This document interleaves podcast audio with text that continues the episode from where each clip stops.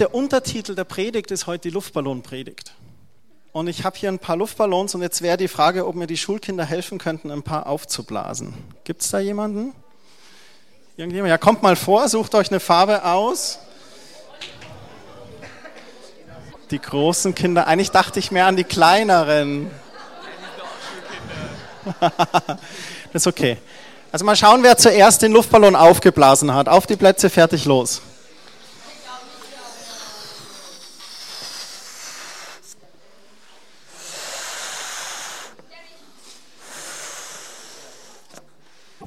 Super, sehr gut. Hältst du mal kurz, Olli? Ähm, das war nix, gell? Wo ist er? Da ist er. Okay, können wir Knoten reinmachen?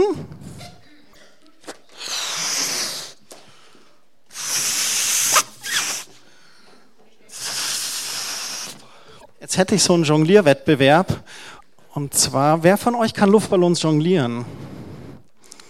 Also die, die Frage wäre, wer von euch schafft es, möglichst viele Luftballons auf einmal in der Luft zu jonglieren? Also ich mache euch mal kurz vor.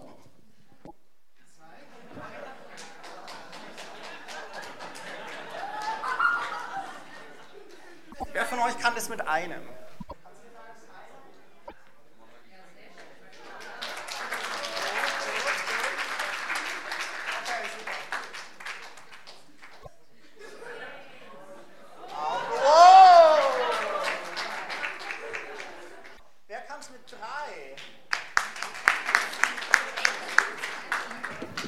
Okay, Arthur, probier mal mit drei. Für alle einen Riesenapplaus.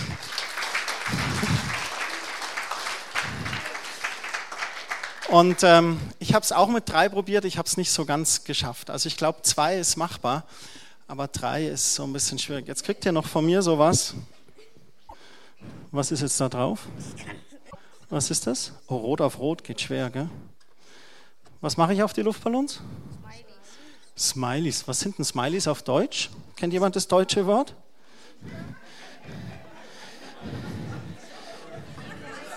Hat irgendjemand die deutsche Übersetzung für Smiley?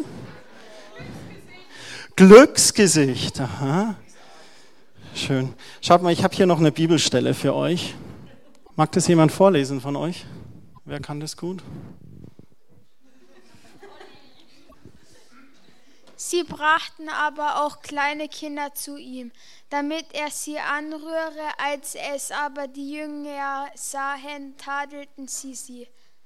Aber Jesus rief sie zu sich und sprach, lasst die Kinder zu mir kommen und wehrt ihnen nicht, denn solcher ist das Reich Gottes. Wahrlich, ist, ich sage euch, wer das Reich Gottes nicht annimmt, wie ein Kind, wird gar nicht hineinkommen. Super, sehr gut vorgelesen. Und da war die Situation, die Menschen haben ihre Kinder zu Jesus gebracht und die Jünger dachten, nee, Jesus hat es jetzt ganz wichtig gerade und hat zu denen, hat sie getadelt, hat gesagt, nee, nee, lasst Jesus seine Ruhe so quasi. Und Jesus hat dann aber zu seinen Jüngern gesagt, nee, nee, halt, Moment, stopp mal. Die Kinder, die dürfen zu mir können, kommen, weil ihnen gehört das Reich Gottes. Und dann sagt er, wenn wir in Gottes Reich nicht annehmen wie ein Kind, dann werden wir da gar nicht hineinkommen. Und deswegen ist der Smiley auf euren Luftballons. Der soll einfach heißen, Gott freut sich über euch. Jesus freut sich über euch, wenn ihr kommt. Und ich bin sicher, ihr wollt hier nochmal reinlangen. Ihr dürft auch gern zwei oder drei mitnehmen. Bisschen Proviant. Ich hoffe, ihr habt gut gefrühstückt. Habt ihr genügend und genügend Luftballons? Ja, danke für eure Hilfe. Dann dürft ihr euch wieder gerne hinsetzen.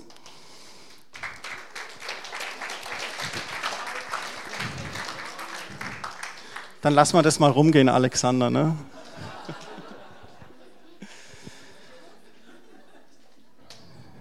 Super. Sehr gut habt ihr das gemacht. Es gibt noch eine andere Übersetzung, das war die Schlachterübersetzung. Es gibt noch eine Übersetzung aus der Hoffnung für alle.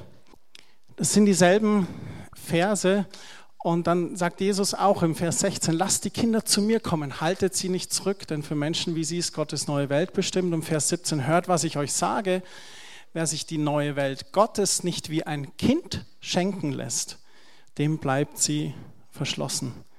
Und ich finde es so klasse in dieser Übersetzung, dass man sich die Welt Gottes schenken lassen kann. Dankeschön. Wie ein Kind, damit sie einem nicht verschlossen bleibt. Und dann stellt sich mir die Frage, okay, wenn es heißt, wie ein Kind, wie sind Kinder? In der Luther-Übersetzung heißt es auch, werdet wie die Kinder. Ich versuche meinen Kindern immer zu sagen, jetzt werdet doch endlich mal erwachsen. Und Jesus sagt genau das Gegenteil, werdet wie die Kinder. Und was können wir davon lernen? Nun ist es schwierig, jetzt Kinder zu bezeichnen. Wie sind Kinder? Aber ich habe versucht, so ein paar Grunddinge zu finden. Und nicht alle Kinder sind so. Jedes Kind ist unterschiedlich. Wir alle sind Persönlichkeiten, auch wenn wir zurückdenken an unsere eigene Kindheit. Ich habe festgestellt, Kinder sind meistens sehr unkompliziert oder direkt. Christian, warum sind deine Haare so komisch? Der Pulli macht dich aber dick. Das ist Kindermund. Und Kinder sind so unkompliziert. Die trauen sich einfach so ran, da wo Vertrauen da ist, wo eine Trauensbasis da ist. Und Kinder sind meist auch sehr direkt. Man kriegt immer sehr, sehr ehrliche Antworten. Kinder lassen sich auch gern begeistern. Wir haben das gerade eben auch gesehen. Ein paar Luftballons, ein paar Gummibärchen und man kann eine Stunde rumtollen. Und Kinder kennen oft auch keine Gefahr. Vielleicht, wenn ihr an euch selbst zurückdenkt, was ihr euch da vielleicht so an Narben in eurer Kindheit geholt habt. Aber auch wenn ihr eigene Kinder habt, wenn man so überlegt, wie die Kinder sind, oder auch ihr Kinder, wenn ihr so überlegt, ihr klettert da auf irgendwelche Bäume und ich zum Beispiel, ich habe so Höhenangst ab 10 Meter, ich traue mich nicht mehr so auf jede Eiche rauf. Aber Kinder kennen manchmal nicht so die Gefahr und da braucht es auch uns Erwachsene, dass wir sie da manchmal schützen. Und wenn Kinder sich wohlfühlen, dann gehen sie voller Vertrauen auch auf andere zu. Und ich glaube, das ist, was Jesus sagt, hier werdet wie die Kinder. Ich glaube, Jesus sagt, seid einfach mal unkompliziert. Kommt einfach mal direkt. Seid einfach mal echt. Es gibt dieses schöne Wort Authentizität. Seid einfach authentisch. Und lasst euch auch mal begeistern von Jesus und habt keine Angst von irgendeiner Gefahr. Ich bin der liebende Gott. Ich möchte euch einfach was Gutes tun. Und fasst einfach Vertrauen, kommt auf mich zu. Eins von Gottes Prinzipien ist Beziehung. Gott liebt Beziehungen. Wir sehen das gleich zu Beginn der Bibel auch schon. Und Gott selber ist Gott der Vater, Gott der Sohn und Gott der Heilige Geist. Diese Dreieinigkeit, die miteinander eins ist und ihre Beziehung pflegt. Und ganz am Anfang der Bibel, da ist uns beschrieben von den Menschen, die Gott beschaffen hat, nehmen wir vielleicht mal hier so einen grünen, und er nahm Staub von der Erde und er schuf den Menschen und dann hat er ihm was eingehaucht. Wenn ihr euch mal vorstellt, das wäre jetzt so Gott in der Illustration. Dann schuf er den Menschen und hauchte ihm den Atem Gottes ein.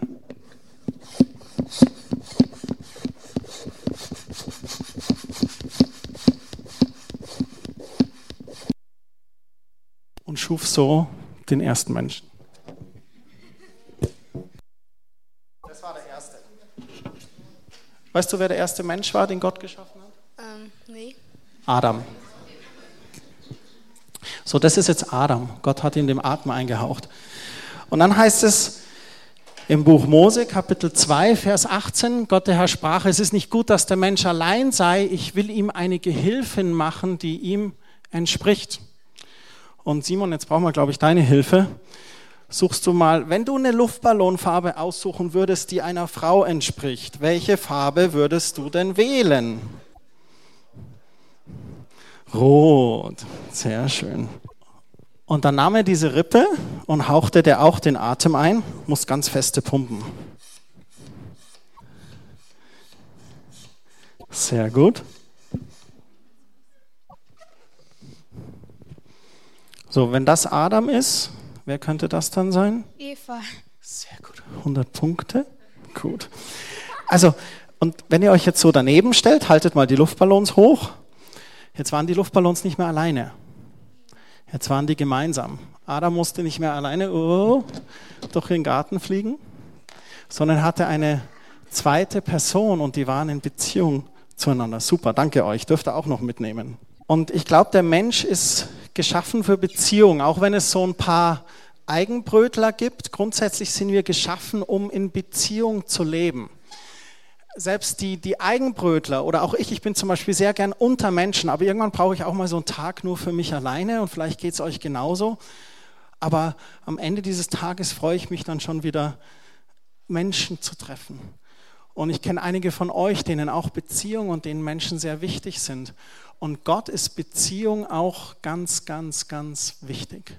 Gott möchte nicht, dass wir allein sind. Und du kannst es durch die ganze Bibel hindurch beobachten, wenn du die ganzen Geschichten anschaust. Auch Jesus war immer personenorientiert. Ihm ging es immer um, um Menschen, ihm ging es immer um Beziehungen, ihm ging es immer darum, auf Menschen zuzugehen. Und ich glaube, dass Gott sich sehnt nach uns. Und er freut sich sogar, wenn aus Beziehung dann auch Freundschaft ist. Und diese Freundschaft, die ist was ganz was Besonderes. Und Jesus beschreibt seine Freundschaft an uns in Johannes Kapitel 15. Da heißt es in der Schlachterübersetzung, größere Liebe hat niemand als die, dass einer sein Leben lässt für seine Freunde. Und Jesus sagt schon, die größte Liebe hat der Freund, der sein Leben lässt. Und er spricht das zu seinen Jüngern und das ist eigentlich schon der Hinweis auf das, was vor ihm liegt dass er bereit ist, sich als Sohn Gottes für die Menschheit zu opfern, sein Leben zu geben am Kreuz, für uns stirbt und wieder aufersteht. Und dieser Vorhang in zwei gerissen ist. Und er sagt, Freundschaft kann so weit gehen, dass wir unser Leben lassen für den anderen. Und dann heißt es im Vers 14 weiter, ihr seid meine Freunde, wenn ihr tut, was immer ich euch gebiete. Er sagt, Freunde hören aufeinander. Die nehmen das an, was der andere zu ihm sagt. Und dann finde ich das so genial, Johannes 15, Vers 15, ich nenne euch nicht mehr Knechte, denn der Knecht weiß nicht, was sein Herr tut. Euch aber habe ich Freunde genannt, weil ich euch alles verkündet habe, was ich von meinem Vater gehört habe. Und Jesus redet hier, was Freundschaft eigentlich ist. Freundschaft ist Vertrauen zueinander. Und er sagt, ich habe euch alles mitgeteilt, was mir der Vater gesagt hat. Ich bin mit dem Vater ganz innig und er hat mir alles gesagt, aber ich habe euch das weiter mitgeteilt. Ich habe euch erzählt, was des Vaters Herz ist. Und das ist, wie er Freundschaft beschreibt. In der Hoffnung für alle möchte ich auch noch mal kurz reinklicken im Vers 15 in der untersten Zeile.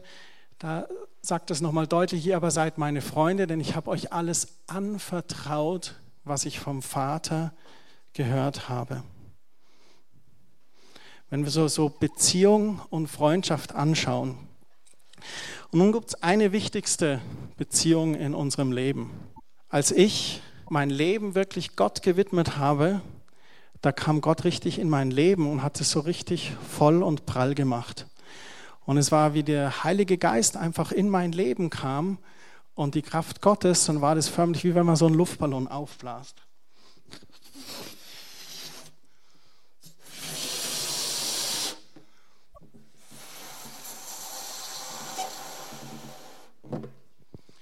Und dann wurde das Leben prall und bunt und schön.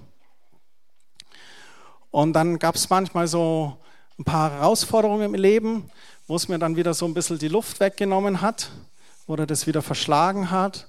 Und es wurde alles so ein bisschen klein und nicht so toll. Und dann bin ich aber wieder zu Gott gegangen. Und ich habe zu Gott geschrien in meiner Verzweiflung. Und gesagt, Herr, ich brauche dich, ich brauche die Kraft deines Heiligen Geistes, ich brauche dich, Herr Jesus. Und dann war Gott wieder da und hat mich wieder aufgefüllt, hat seine Hand ausgestreckt, Dinge arrangiert in meinem Leben hat seinen Engeln Befehl gegeben und Dinge getan in meinem Leben.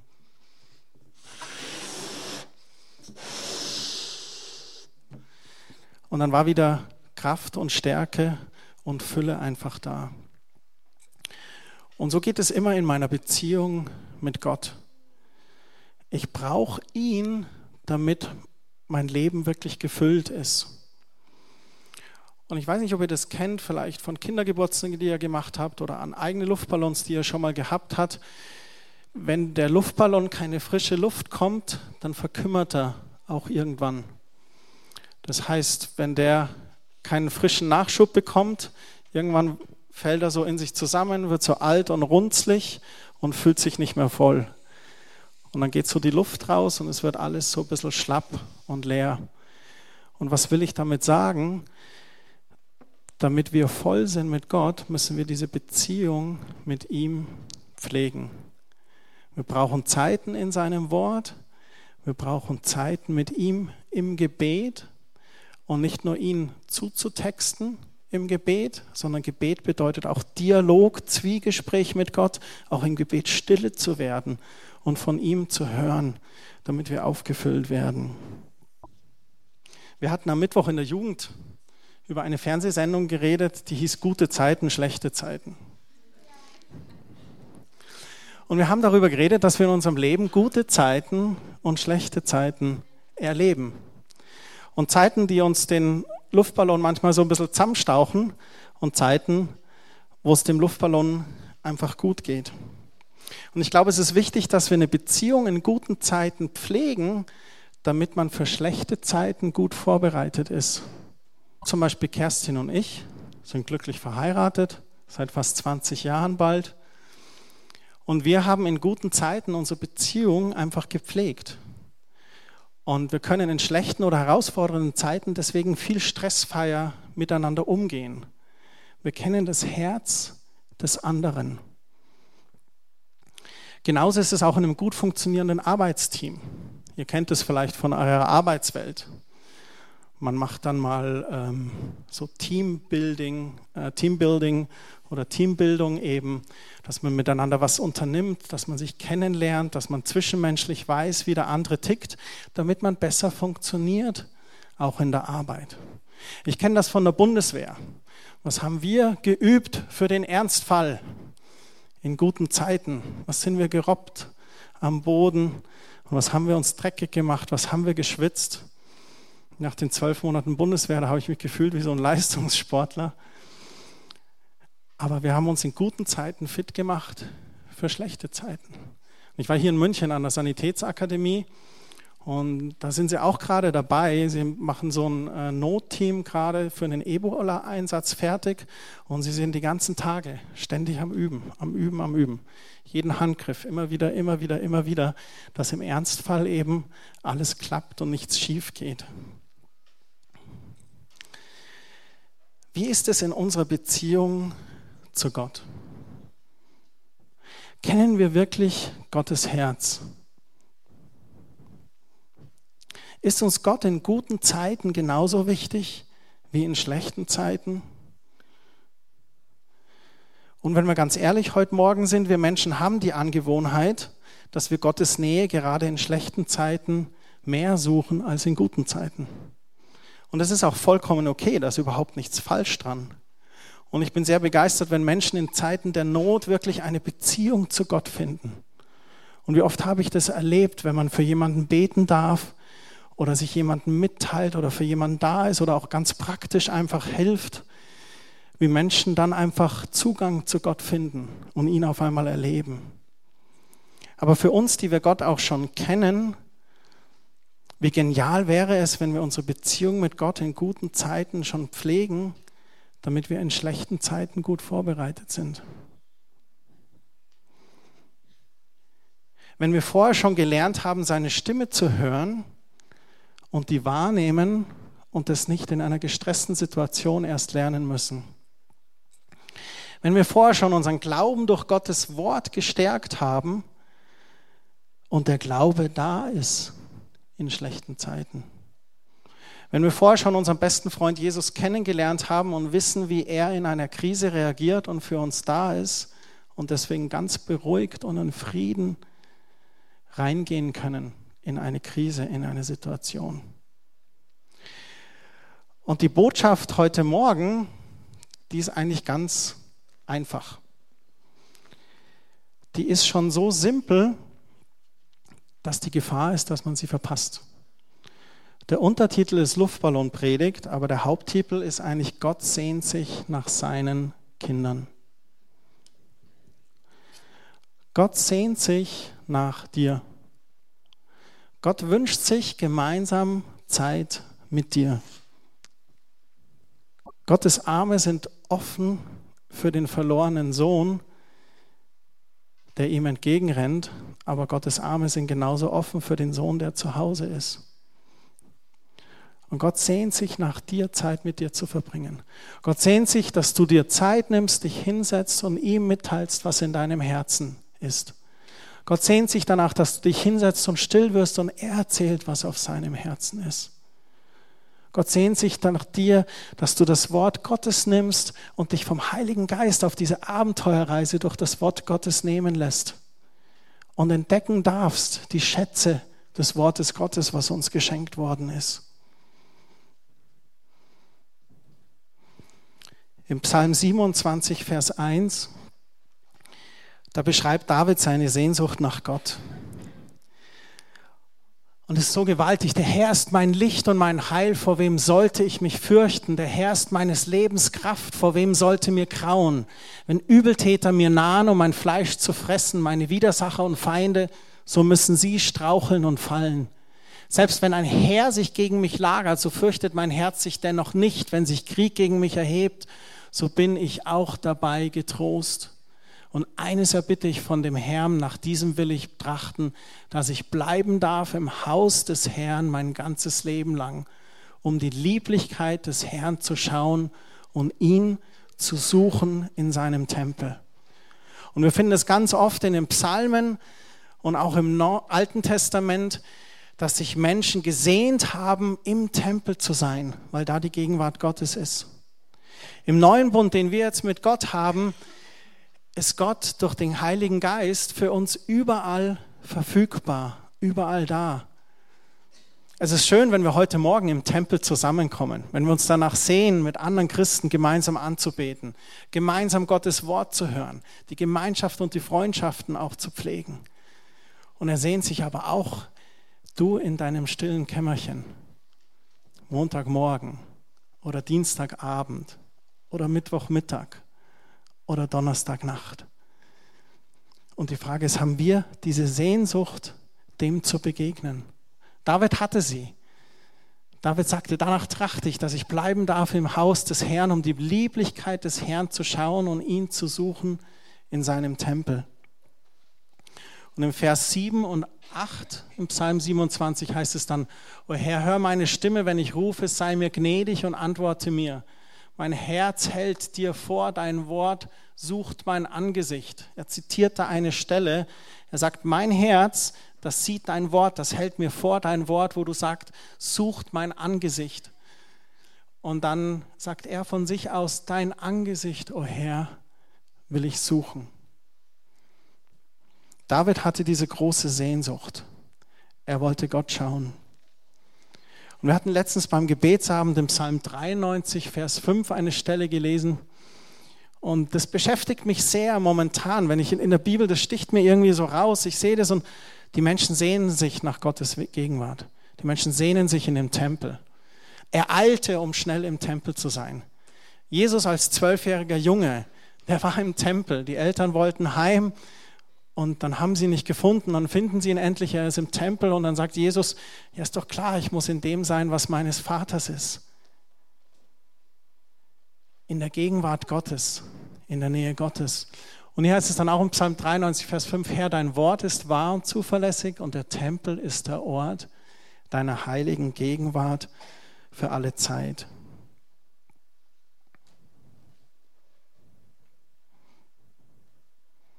Gott sehnt sich nach uns. Und wo ist unsere Sehnsucht nach ihm? Beziehung und Freundschaft hat sich immer gleich buchstabiert. Das war immer so, das ist so und das wird immer so sein. Du buchstabierst Freundschaft Z-E-I-T. Zeit. Freundschaft zeigt sich in der Zeit, die du mit jemandem verbringst. Und wisst ihr, es geht gar nicht darum, jetzt so die Moral predigt, wie ist deine stille Zeit. Und ich glaube, wir kennen uns alle gut genug, dass wir wissen, es geht jetzt gar nicht darum, auf die Finger zu klopfen. Wenn ich jemand ein bisschen auf die Zehen trete, das ist okay. Tut mir leid. Müsst ihr euch bei Gott beschweren. Und Jesu sagt aber diese Einladung, da steht in Matthäus 11, Vers 28, kommt zu mir, ihr alle, die ihr euch plagt und von eurer Last fast erdrückt werdet, ich werde sie euch abnehmen. Auch die mehr gebräuchliche Übersetzung kommt her zu mir alle, die ihr mühselig und beladen seid, ich will euch erquicken. Gottes Sehnsucht in dieser Gemeinschaft mit uns ist, uns zu segnen, die Geheimnisse seines Herzens mitzuteilen, für uns da zu sein. Und dann sagt er, nehmt mein Joch auf euch und lernt von mir, denn ich bin gütig und von Herzen demütig, so werdet ihr Ruhe finden für eure Seele. Kommt zu mir, dann werdet ihr Ruhe finden für eure Seele. Ich kenne mich mittlerweile recht gut, meine Frau kennt mich noch besser. Und wenn ich so ein bisschen frustriert, genervt oder ungeduldig bin, dann sagt sie zu mir, wie ist denn deine stille Zeit momentan? Bibel liest du viel, Christian, aber wann hast du Bibel gelesen? Du und Gott. Keine Predigt vorbereitet, kein Jugendtreff, keinen Impuls für einen Gebetsabend oder irgendetwas. Und das stimmt. Und ich stelle fest, wenn ich so ein bisschen frustriert bin oder so ein bisschen genervt und ungeduldig, dann merke ich, okay, der Tank ist gerade ein bisschen leer. Der Luftballon ist gerade ein bisschen flach, der könnte praller gefüllt sein. Und dann merke ich, okay, ich muss in meine stille Zeit mit Gott. Und Jesus selbst sagt hier, dann werdet ihr Ruhe finden für eure Seele. So, wenn du in letzter Zeit ein bisschen frustriert warst, ungeduldig, gestresst? Wo ist deine stille Zeit? Wie ist deine Beziehung mit Gott?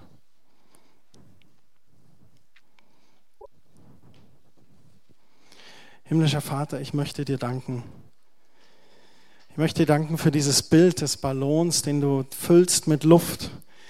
Und ich bete echt, dass wenn wir heute nach Hause gehen, dass du uns das ganz neu und ganz bewusst machst, wie sehr du dich sehnst nach uns, dass wir eins und eins mit dir sind. Und ich danke dir, dass du uns da einen ganz neuen, frischen Wind schenkst in unsere stille Zeit. Hilf uns, diese Sehnsucht zu haben, wie David sie hatte, nach deiner Gegenwart. Einen Hunger nach deinem Wort zu haben. Eine Sehnsucht, dein Herz näher kennenzulernen und die Schätze des Himmels ein Stück weit hier auf Erden zu erleben, Herr Jesus. Ich danke dir dafür in Jesu Namen. Amen.